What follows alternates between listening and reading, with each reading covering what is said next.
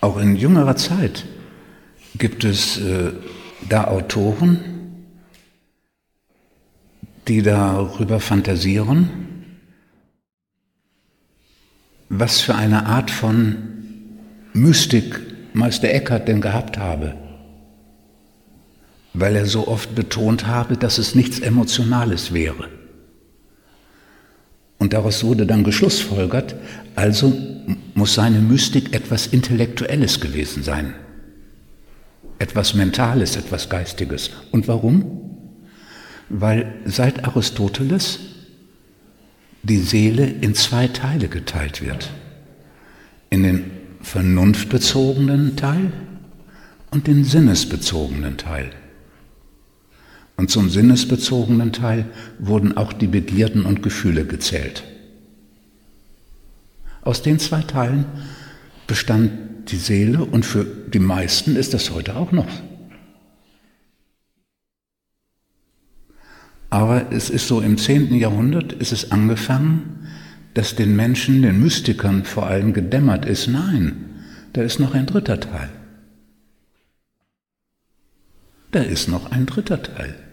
Den nehmen die meisten nur nicht wahr.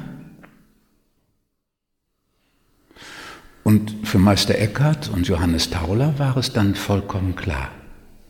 Da ist der vernunftbezogene Teil, der sinnesbezogene Teil und der Seelengrund als dritter Teil. Und der Seelengrund ist der Ort der mystischen Erfahrung, der Einheitserfahrung. Das ist der Ort der tieferen Erfahrungen von Glückseligkeit, Lehre, Unendlichkeit. Ein dritter Teil der Seele. Man kann sagen, der eigentliche Teil der Seele.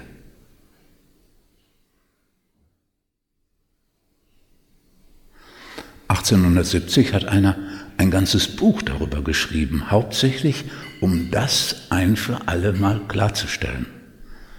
Aber das hat nicht geholfen. Aber wir wissen es und, und wir sind denen dankbar, die das so zutage gefördert haben.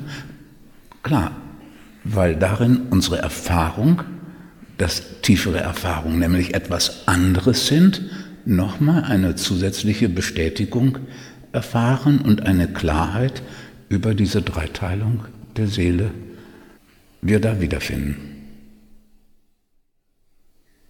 Ist also tatsächlich so, der normale Mensch nimmt nur diese beiden Teile wahr.